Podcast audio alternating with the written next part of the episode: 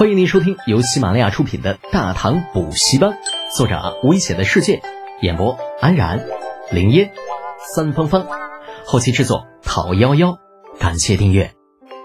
第一百七十集，是时候展现真正的技术了。下。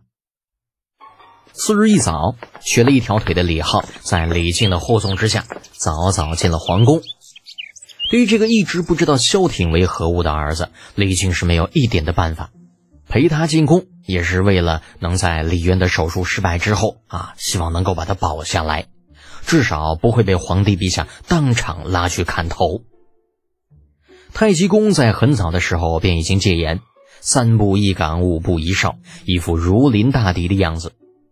李靖越往里走越心惊，等到了李渊的寝宫啊，背后已经被汗水彻底打湿了。李渊的寝宫里满是酒精的味道。从昨天李浩交代整个寝宫都要消毒的那一刻到现在，这已经差不多有百来坛的酒精被泼到了这里边。那味道要是不大，才是咄咄怪事呢。李二四昨天晚上回宫就一直没有离开，陪儿子家老子待了一夜之后，精神憔悴。见到李靖，只是略一点头。啊，待看到一瘸一拐的李浩，不由得莞尔：“哼，怎么，要是昨天教训这小子了？”李靖汗颜道：“陛下，这逆子胆子也太大了，太上皇龙体也敢任意亵渎，若不教训，以后还不知会惹出什么样的祸事。”李二如何能不知道李靖的意思吗？无所谓的摆摆手，绝口不提老头子的病情，自顾自的说道：“表示何必妄自菲薄？得见这小子真看着不错，有魄力，有学识，为人坦诚。”若不是年龄小了些，朕倒是很想重用他一番。李靖知道皇帝陛下不想就一病一事多谈，只能顺着他的话头。陛下欣赏犬子，那是他的福气，能为陛下做事也是他的本分。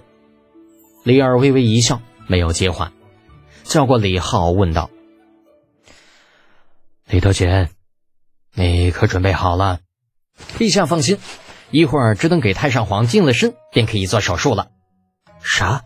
净身？众人大惊失色啊！李浩也知道自己失言，连忙解释：“呃，不不不，不是不是那个净身，是呃沐浴，就是洗澡澡。”好家伙，这吓了老子一大跳。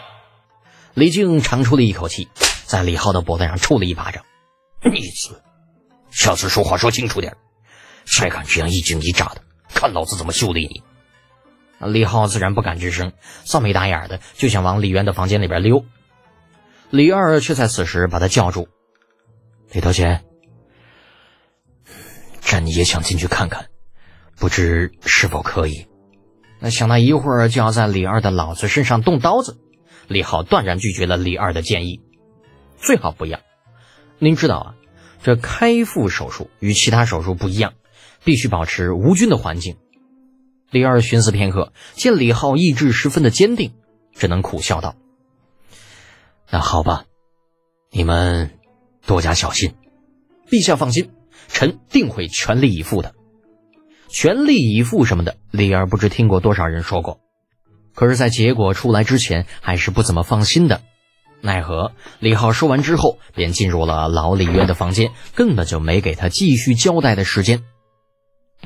房间里面。那李浩在外间脱下了全身的衣物，用酒精将全身上下擦拭了一遍之后，换上早已准备好的手术服。李渊不是倭人，可不敢有半点马虎大意。李浩宁可自己麻烦一点，要把术后感染的几率降到最低。李家，哎，金太医等人已经做好了准备，麻沸汤早就给李渊喝了下去。等李浩进屋的时候，这位离退休老干部啊，早已经迷迷糊糊的晕了过去，再无半点意识。李浩目光扫过了众学生，都准备好了。金太医信心满满：“嗯，是，准备好了，那就动手吧。”“呃，是。”取出在酒精中泡着的手术刀啊，这刀呢，虽然不是后世那种不锈钢的，但依旧寒光闪闪，锋利异常。刀锋划过老李渊雪白的肚皮，没怎么用力，这皮肉已经向两边翻开了，白花花的露出皮下脂肪。没等血进出来呢，哎，又是一刀。咦，不对呀，这怎么还是脂肪嘞？那昨天那倭人两刀就已经看到肠子了吧？下刀的金太医有些傻眼，手足无措的抬头看向李浩。李浩没有时间鄙视退休老干部的这个大肚腩，盯着窗口，严肃道：“擦血，再来一刀，下刀轻点。”旁边已经有其他太医，这上手用已经消过毒的酒精棉在伤口上擦了一下子。你别问大唐有没有棉花，那李浩也很奇怪。哎呀，看来自己穿越的的确不是华夏历史课本书上那个大唐，而是与那个大唐相似度百分之九十九的另外一个平行世界。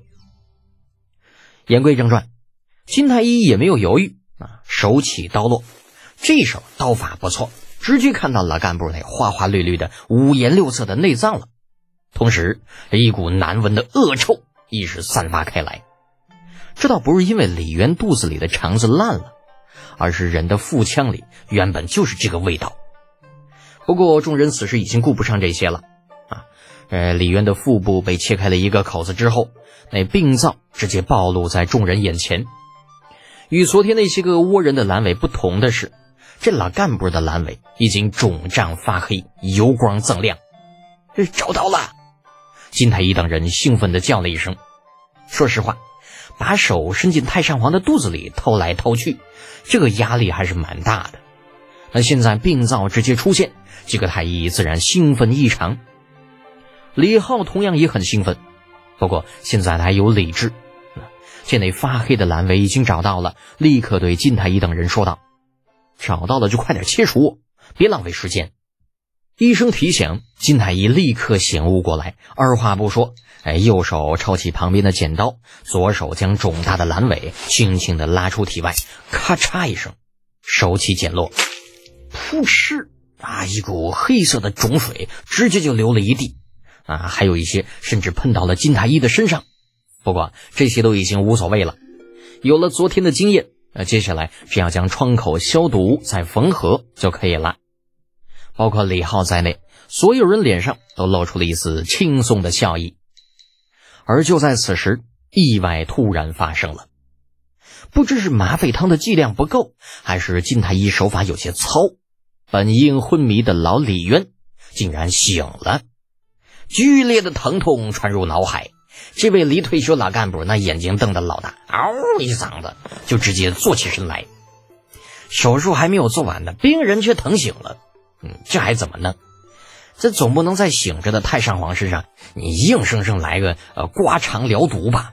千钧一发之际，啊，李浩眼疾手快，啊二话不说，对着李渊的后脖梗子就是一记物理昏迷疗法。砰的一下，李渊应声而倒，没了动静。整个世界瞬间变得安静下来。呀，这反应，这身手，绝了！只是这样真的好吗？众太医哑然。本集播讲完毕，安然感谢您的支持。